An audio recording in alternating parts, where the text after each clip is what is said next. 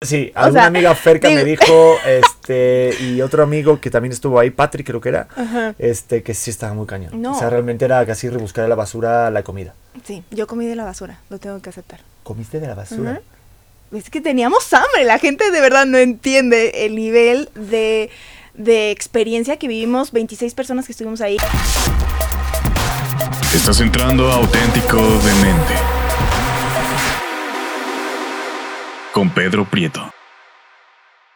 Hola, ¿cómo están? Yo soy Pedro Prieto y esto es un nuevo capítulo de Auténtico de Mente. Eso, esos aplausos impresionantes que hay. ah, yo, pensaba que lo iban a poner en, edición, pero también se agradece, claro que sí. y hoy pues estoy muy contento porque hacía tiempo que no nos veíamos. Mucho tiempo. Estoy con una actriz, una, una superviviente también, también compañera del SEA. Aranza Carreiro, muchas gracias por estar aquí en Auténtico de Mente. No, muchas gracias por invitarme. Eh, Pedro, aquí andamos, aquí andamos. Yo te conocía güera, ¿no? Pero ahorita estás más castaña, ¿no? güera, güera. Estuve güera, no sé, como seis años o siete años. Super comentario de madre o de tía esto, ¿no? es que yo soy una mezcla bien rara, ¿eh? Entonces, oye, pero yo te conocía de güera. Y ahora el güero soy yo. Ahora estás más güero que yo. Pero no, como que me quise cambiar, como estar más natural para los castings y para todo y ya. Es un tema lo de cambiarse de imagen. Es un tema, pero también como pues te decoloras, pues te friegas el pelo. Entonces ya decía, o más la plancha, más la tenaza, más la decolorada, pues me va a quedar pelona, mejor ya. y el güero hay que mantenerlo, ¿sí o no? Dímelo a mí. No, cada una vez al mes creo que me tienen que hacer todo el cuidado por el personaje porque está el tema de la secuencia. Y luego, pues, obviamente, la raíz. No, es un rollo, o sea, y es caro. Ser güero es caro, chiquis. Sí. Oye, tú, tú, tú, tú, tú eres de las personas que se fijan en las series o las pelis de, ah, mira, ahí le faltó tal, ahí se despeinó, hay una toma y de repente ves que hay una, una frase y de repente el peinado sigue. El peinado acá, o luego ponte no sé, acabo de ver una serie, la de Valeria, una española. Sí. Que llega un, el chavo, el protagonista, y ella ya tenía el, el, vidrio abajo cuando apenas iba entrando al coche. O sea, ese tipo de detalles que sí te das cuenta, sí, sí soy. O sea, o cuando no saben fumar en escena, también te das cuenta. O sea, ¿por qué no practican si tienen Ah, yo no sé fumar, yo soy malísimo. Bueno, pero si te si tu personaje fumaría, pues mínimo aprenderías a dar el toque, el golpe, ¿no? ¿Y serán cigarros de verdad o no? Sí, yo creo que sí. Sí. Bueno, es que tú eres una actriz ya con más experiencia. Unos somos aquí los que estamos empezando. Hola, ¿cuál? Tú tienes muchísima experiencia también. No, pero como actor yo, yo digo que siempre yo soy un engañador. Yo digo que sí lo hago.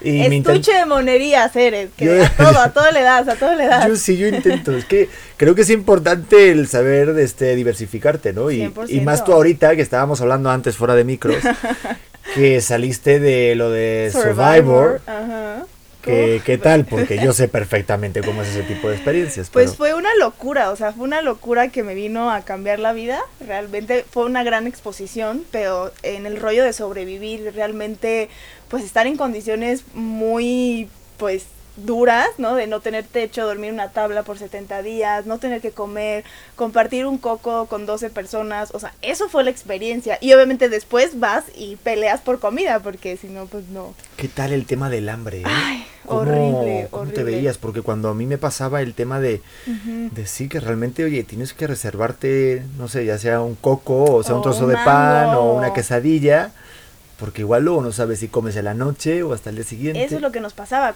Cuando ganábamos algo o encontrábamos, no sé, mangos, pues teníamos que administrar porque no sabíamos si íbamos a comer mañana, ¿sabes? Entonces era, fue muy duro, fue, ese es el, aprendizaje. Digo, nosotros obviamente sí pasé hambre, o sea, hubo días que no comíamos y, y pues bajé muchísimo de peso. Como que el primer mes, mes y medio fue como la transición de todos, ¿no? Empezamos a bajar nuestras eh, reservas, pues ya no había reservas y este y todos empezamos también a tener desmayos, nos mareábamos, pues obviamente, ¿no? El cuerpo decía, "¿Qué onda? ¿Qué onda? Yo estaba acostumbrado a que me dieran comida y ahorita no me estás dando", más el desgaste físico, más estar en el sol, porque estábamos en el sol, o sea, tú sabes, obviamente el público ve un cachito, ¿no? Y ves unos segundos de lo que pasa, pero pues es un ¿Quién era el conductor? El Warrior. Warrior. Ah, no, pensé que era el Rosique. No, no, no. No, no, no, ese es Exatlón. No, eh, y en la primera temporada fue este Arturo, el de los animales. Arturo Isla, sí, amigo mío. Ajá, También colega. Pero ya no, no lo quisieron para la segunda, yo creo. y metieron a Warrior. Oye, Aranza, y yo sé de lo que hablas, pero cuando tienes hambre, no sé cómo tú reaccionabas, pero ¿qué sentías? Porque está cañón una cosa que tú leas, que la gente, no sé, en otros países pasen hambre o que un día pues no hayas comido a tus horas. Pero el tener una sensación de hambre continua, no sé, ¿tú qué sentías en tu cuerpo? Pues mira, la verdad es que yo tuve la ventaja de como soy vegana, pues mi dieta es muy Estás acostumbrada a pasar hambre. no, pero pues te como mucho nopal, lentejas, o sea, cosas muy ligeras, muy livianas, no un pedazo de carne, ¿no? Que es más pesado. Hoja de planta, Entonces, gracias al universo que cuando estábamos grabando, que fue en República Dominicana, había nopales, había eh, mangos y había cocos. Entonces, pues mi base era eso, pero sí, obviamente hubieron días que me estaba muriendo de hambre y me dormía. O sea, los, los tiempos muertos yo decía, ah, o sea, hacíamos lo que teníamos que hacer en el campamento y me dormía para no sentir hambre.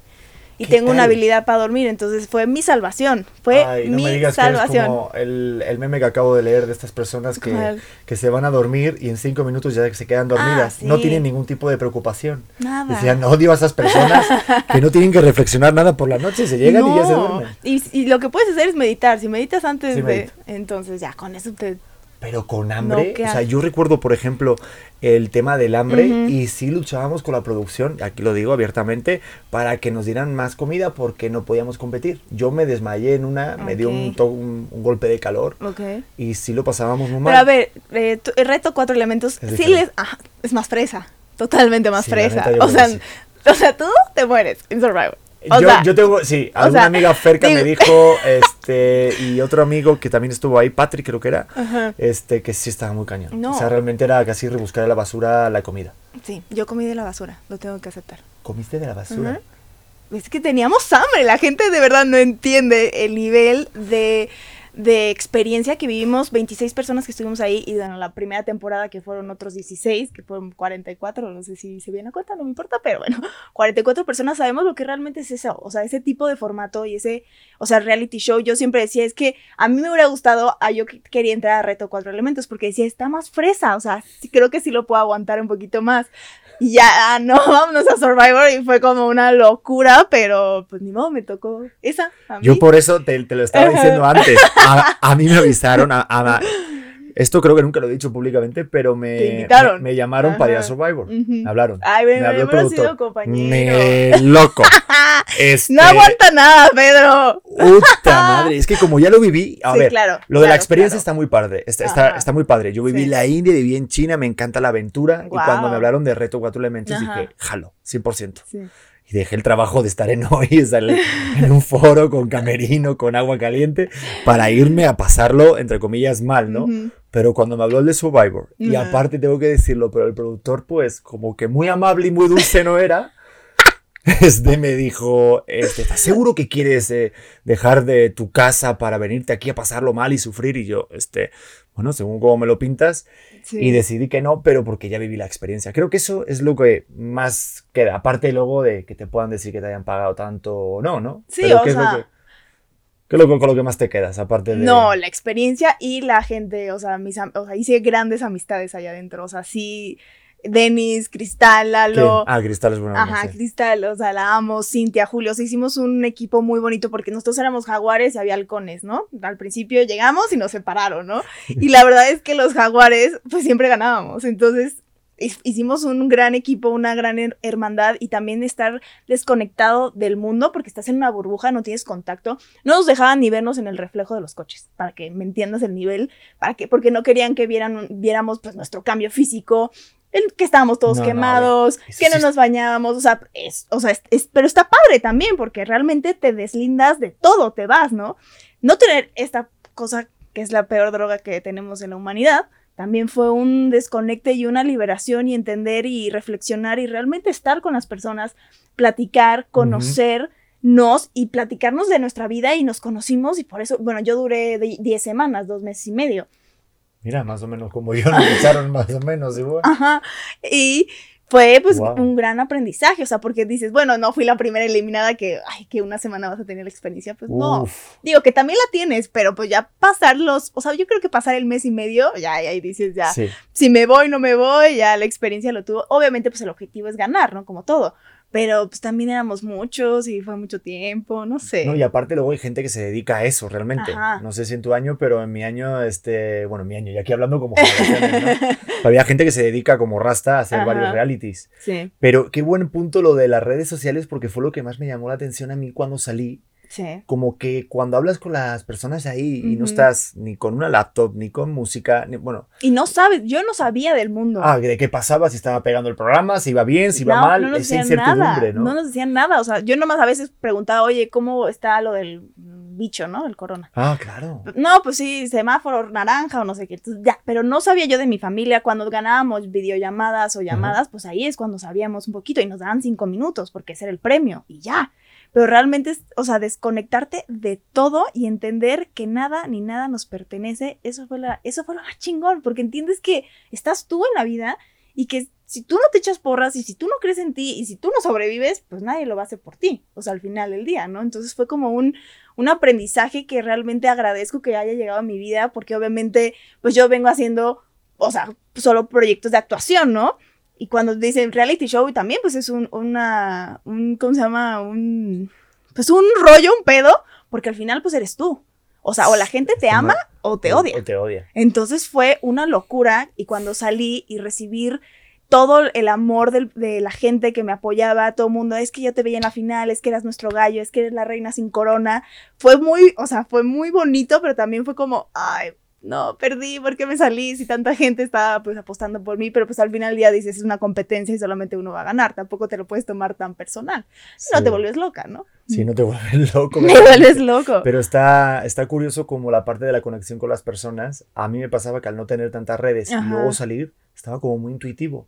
Como que escuchas más, conectas más con los ojos. A mí me daba como un poco de angustia el, el, no sé, el murmullo, la gente, porque los ves todos ya de repente tan conectados. Tan conectados. Pero esa parte de, de, de hablar, yo, yo recuerdo tener conversaciones y con, con, varios compañeros por el hecho de imaginarte cosas como de tener una película, ¿no? En tu, en tu cabeza. Ahorita que hablo contigo, te estoy mirando a ti y estoy creando imágenes mientras hablo pero perdemos esa desconexión por estar con el aparato, con la conexión de, del wifi. Sí, el morbo, porque al final es morbo Totalmente. esto. O sea, digo, es una fuente de, trabajo para nosotros, pues sí, obviamente, pero no sé, creo que tenemos que replantar como el, el hecho de, de qué tanto pues le damos nuestro tiempo a esta cosa, ¿no? Bueno, demasiado. Hay aplicaciones que ya te ven y que ya te dicen el tiempo que Sí, que ya te dicen, ya llevas dos horas en pantalla y dices, ¿cómo llevo dos horas? Pues agarra un libro, vete a hacer ejercicio, o habla de un amigo, o haz lo que sea, vete al cine o ve una, una película, pero tanto tiempo en esta cosa. Pero tanta cosa. Y, y, luego el tema de, de estar conectados con las personas, porque ese lado bueno o malo lo tenemos todos. Todos. Pero que logres conectar con, el público, esa parte vulnerable tuya, a ti te costó trabajo porque tú eres actriz y los actores se protegen con la máscara. Estamos en personaje. Pero sabes que a mí, de verdad, te lo juro por mi mamá, que es lo más sagrado que tengo, que yo no o sea, yo fui a hacer, yo soy yo, esta soy yo. O sea, esta, yo no fui. Nada, ni un papel de controlarlo. Ni un papel ni controlarlo. De hecho, o sea, en la producción nos decían, es que aquí no vienen a actuar. Y si alguien les pide que actúen, pues no. O sea, no tienen por qué. Obviamente seguíamos un, o sea, un, formato de, pues obviamente tenemos que hablar de los juegos y de las, no sé, rencillas que teníamos entre nosotros, ¿no?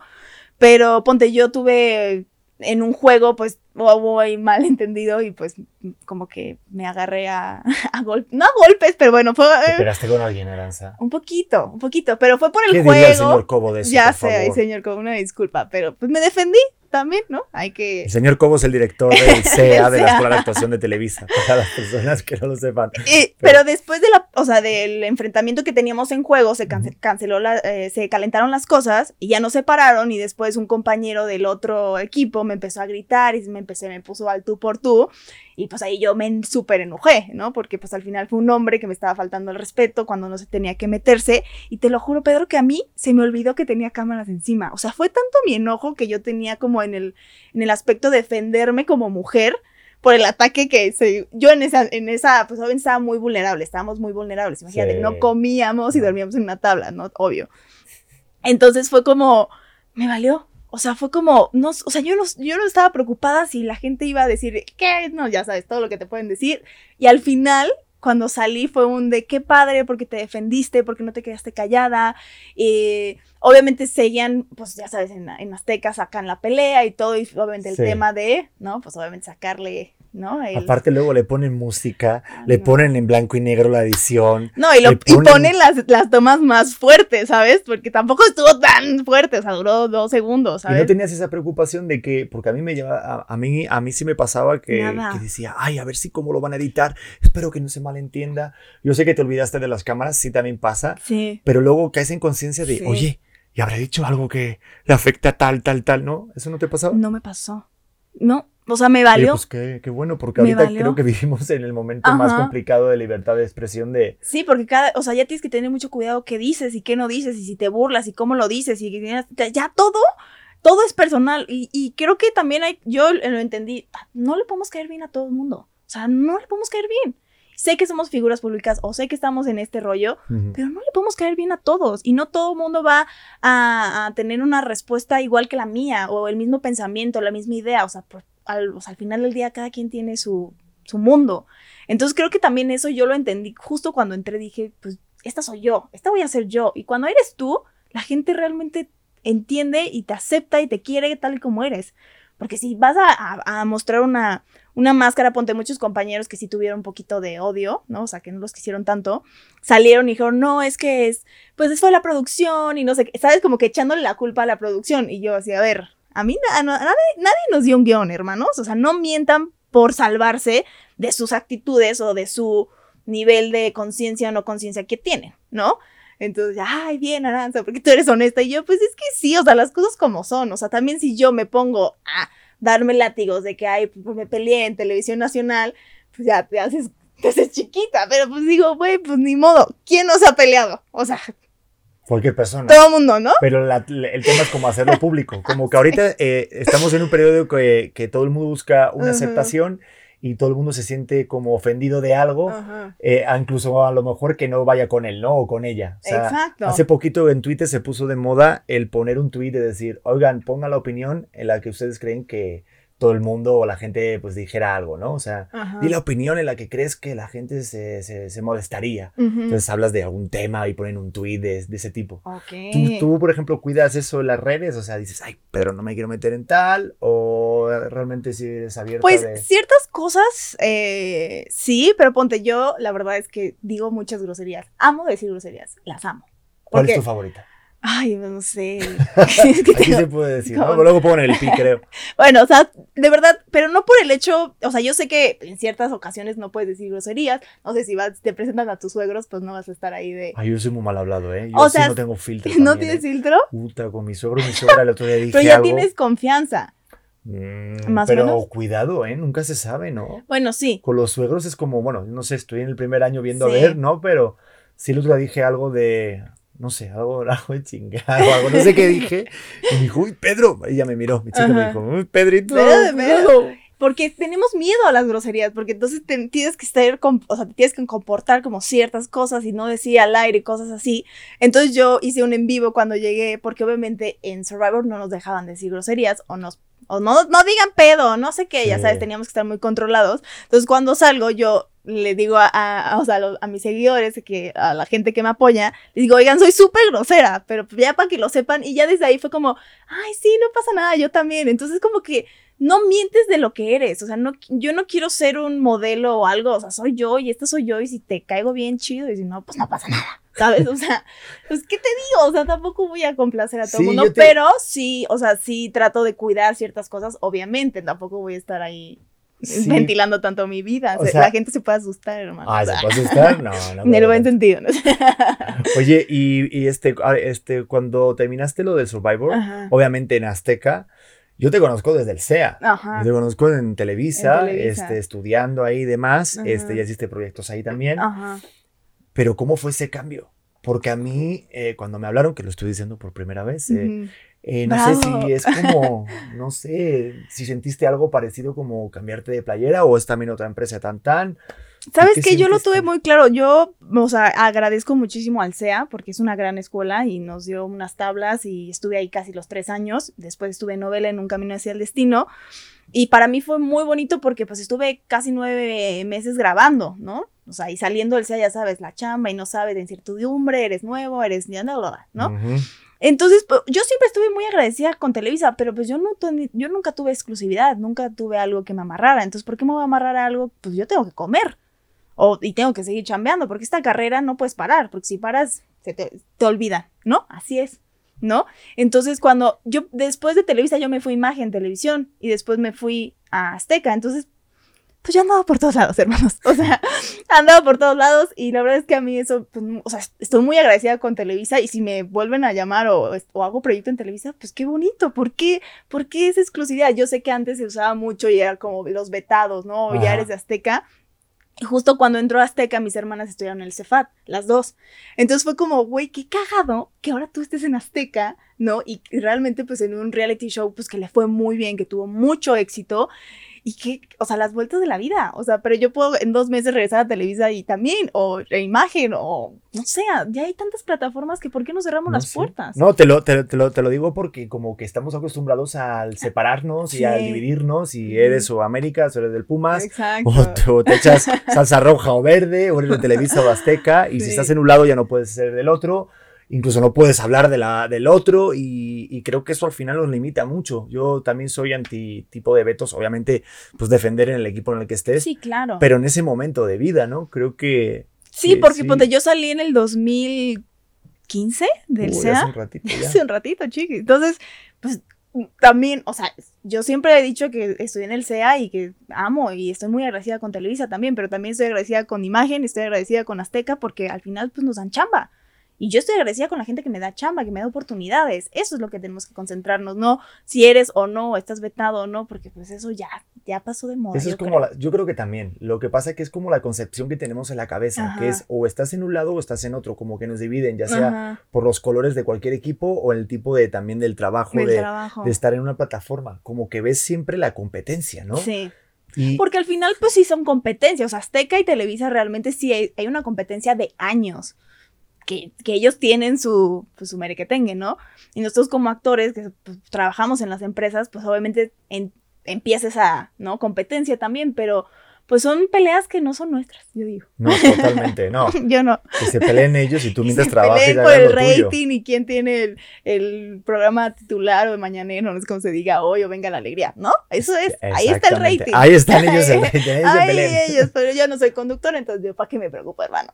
ah, ¿no eres conductora? No, ah, no sé. Los actores pueden hacer de todo ya. Sí, pero, ay, no sé, les tengo mucho respeto, como que sí es otro tema. Es ¿eh? otro tema. Es otro tema, porque yo también lo pensaba. Dices, a ver, eres conductor, ya puedes ser actor. Y te cambian. Sí. Y es otro, otro, otro es otro rublo. Otro, otro, o sea, ponte, me tocó platicar mucho con Cristal Silva, ¿no? Que es conductora y es muy buena. Y me decía, no, Aranza, sí puedes, no sé qué. Y yo, pues es que no, no sé. O sea, tendría que probarlo. Y me dice, obviamente, lo, sí podrías, pero no sé, todavía no. Oye, ¿y te pasó, por ejemplo, que cuando saliste del SEA, sí te costaba trabajo, no sé, que te vieran como la actriz, porque quieras o no, quitas la etiqueta de, del novato, por decirlo así, o del actor primerizo, que viene de la escuela y además del SEA también, que tiene como tanta buena como mala fama. 100%. Pero creo como, como todos, ¿no? Cuando sales de estudiar algo dicen, ah, este no tiene experiencia, no sabe, ¿no? Siempre, ¿no? Pero te, te, pasó a lo mejor al principio. Sí me pasó porque, ponte, yo estuve tres, los dos años y medio más o menos en el SEA y después quedé con Natalie, hice un camino hacia el destino y pues yo no había hecho nada, ni una rosa de Guadalupe. O sea, fue mi segundo casting que yo hice en, el SEA. Porque a mí no me mandaban mucho a casting. Bien, ¿eh? Sí, me fue muy bien y pues obviamente me sentí una novata, obviamente, porque fue mi primer proyecto, aparte era coestelar. O sea, no me dieron un, ah, un, un papel, 20 capítulos, no, o sea, yo fui toda la novela. ¿Qué tal el coestelar y el estelar? Me encanta cómo lo llaman. ¿Cómo lo ¿eh? llaman? Bueno, pues a mí me dijeron, tú eres coestelar. Y yo, ah, ok, ¿no? Y ya al principio, pues obviamente agarra el ritmo porque tiene chicharo y no, no grabas como en cine o como una serie, pues no sé, seis escenas o cinco. Aquí grabas 25, 30 escenas al día. Es una verdadera hermosura y putiza. Se, digo, se, dijo y ya se dijo Entonces, realmente imagínate, yo estaba, pues tenía 24 años, inexperta, con, hubo un día que obviamente yo llorando, porque grabamos la, la, novela en Toluca, me acuerdo un día como la tercera cuarta semana que empezamos, yo llorando en la regadera, así, es que esto ya va a salir al aire, espero que lo esté haciendo bien, porque pues obviamente en el SEA sabes que es prueba y error y pues no pasa nada, ¿no? Pues estás experimentando, pero pues ya que salgas al aire y que la gente esté viendo tu trabajo, ya es otro rollo. Pero pues obviamente tienes que calmar, confiar en ti y pues mira, por algo Natalie me escogió y pues de ahí estuve los nueve meses. Entonces algo bien hice, no sé si tan bien, pero bueno, fue mi primera experiencia, no son tan malos conmigo. Lo que pasa es que los actores tenemos ese tema de la aceptación. Rápidamente necesitas que alguien diga que hiciste bien el trabajo. Exacto. Porque a ver, un doctor que opere, pues se opera y sale bien la operación, ya, ya. creo que su trabajo habla por sí mismo, ¿no? Exacto. Pero claro, el trabajo lo que hacemos de actuar es para la gente. Entonces, si no recibes un, oye, lo hiciste muy bien, oye, estuviste bueno en la mm. novela, es como que tú no sabes, ¿no? Exacto. O, luego, pues obviamente tienes muchos comentarios positivos, ¿no? Luego, pero los negativos, pues luego la gente no te dice realmente, oye, Aranza, pues creo que te falta un poquito, o échale más ganas acá. Porque, pues no sé, les da miedo como no sé, decirte tus errores. Yo sí preguntón, ¿eh? Y sí intento buscarme gente de, no, dime la neta. Porque a mí que me digan, ah, qué alto, qué guapo, qué bien, no. Sí, no. Eh, no, pues te falta esto, sí, la adicción de los huevos. a mí yo, yo me acercaba mucho con Natalia, la productora, y le decía, oye, ¿cómo me ves? ¿Cómo vas? Vas muy bien, vas muy bien, vas mejorando esto y el otro. Porque pues ella sabía que yo venía del SEA, o sea, Y creo que también Horacio Pancheri era su primer protagónico. Digo, Horacio ya había tenido. Ah, claro. Ya había tenido. Estaba este, estudiando conmigo también con Majo con acento. Ajá. Entonces también, eh, Horacio también estaba nervioso porque Paulina, pues ya, Paulina Goto, pues ya, tiene, ya tenía mucha experiencia porque ya empezó muy chavita, pero pues Horacio también estaba nerviosón. Pero lo hizo muy le bien. Fue muy bien. Le fue muy está, muy le guapo fue también, que le. Un beso. A, Horacio Crack. A mi hijo.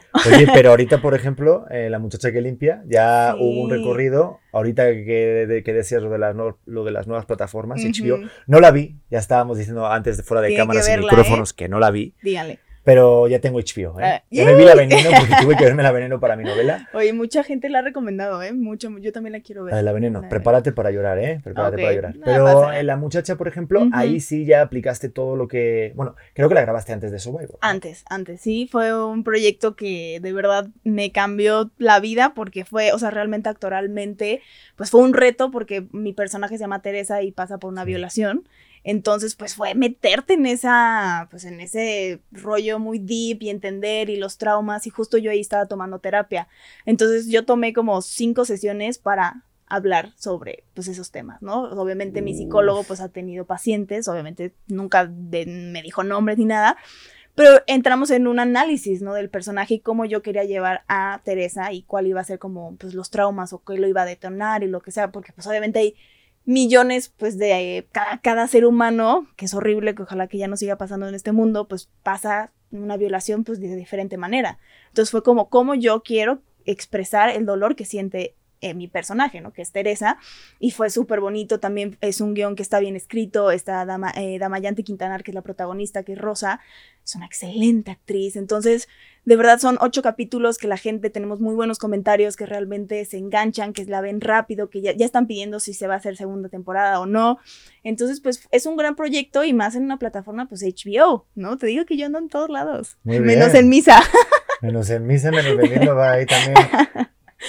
el, los, que sé, los domingos, los domingos, lo que sea. Oye, pero ese personaje es bien complicado. O sea, el meterte en, el sentimiento, porque también hace poquito estaba viendo una serie que se llama Modern Love. Ah, sí, la pero ya, ya ahí como, ya sacaron la segunda sacaron La, la, segunda. La primera yo no, ya la segunda no la he visto. Yo tampoco la segunda, pero la primera sí. Y también este, hay un capítulo en que hay una de las chicas que tiene como un ataque de ansiedad, de pánico. Y yo lo veo y digo, oye, realmente sí te puedes eh, sentir identificado o identificada.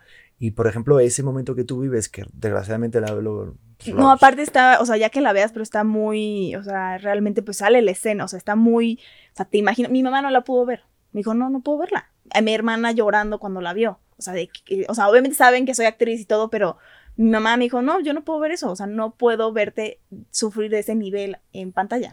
Y como herramienta actoral, tú aparte de, eh, de tomar terapia que dijiste para escuchar como que, que, hablaban los pacientes, tú al llevar a cabo ese tipo de escenas ya en situ, si realmente te lo imaginas, lo vives. Sí, lo vives, estás, pues obviamente como tienes el análisis y pues obviamente yo también puse a leer casos y videos, o sea, como cosas pues muy fuertes para entender la magnitud de un, de un sufrimiento que pasan las víctimas, porque al final pues está muy duro lo que pasan y creo que aunque yo hubiera estudiado, pues no puedes llegar a entenderlo porque si no lo vives en carne propia, pues está cabrón.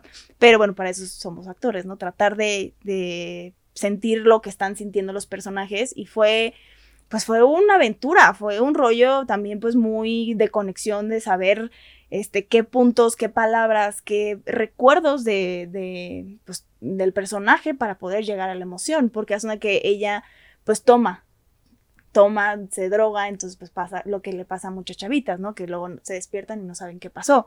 Entonces, pues también es diferente el trauma que tiene porque pues no tenía moretones, no, o sea, sí tenía, o sea, le dolía, pero pues es diferente cómo tienes que llevar al personaje porque pues no se acuerda también. Entonces no puede haber una reacción cuando todavía no, no hay memoria, ¿sabes? Si hay memoria de cuerpo, evidentemente, por eso Teresa decía, algo estuvo, eh, algo me pasó, pero pues no se acordaba, entonces ya pero tú como actriz te llenas del subconsciente de cosas. De cosas, de miedos, de inseguridades, este...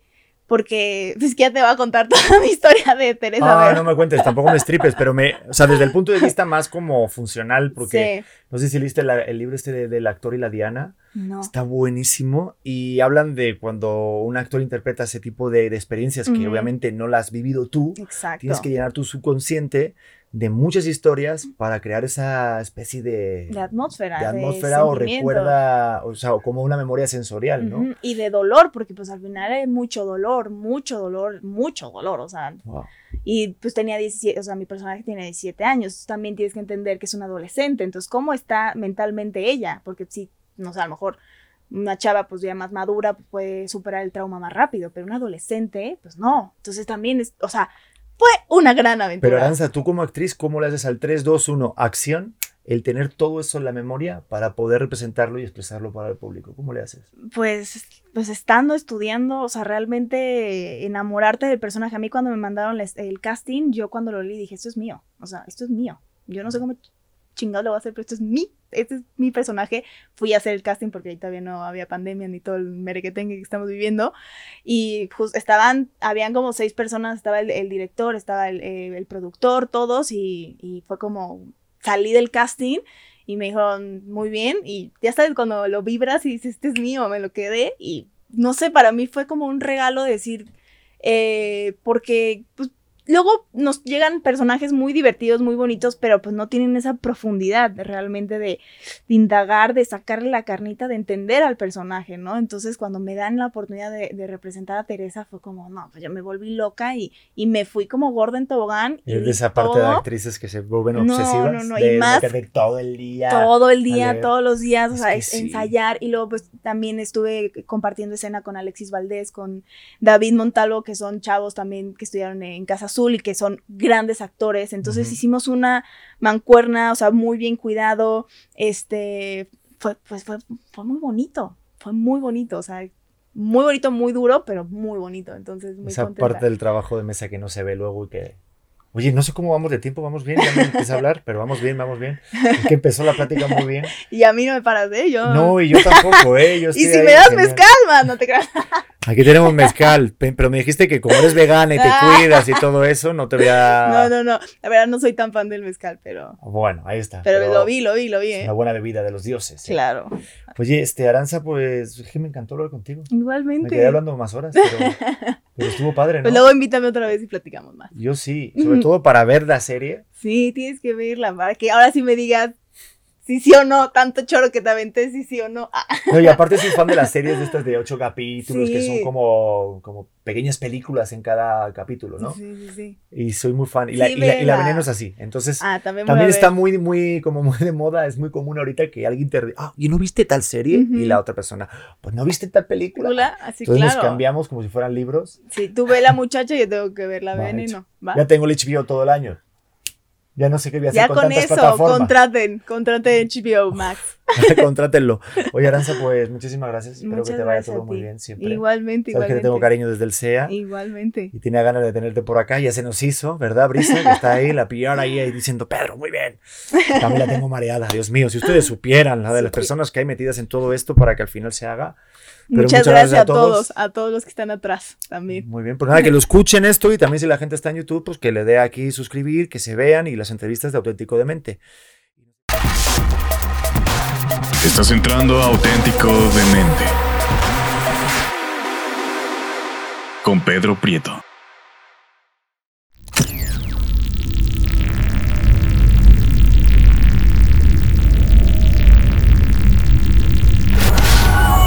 Morita Digital.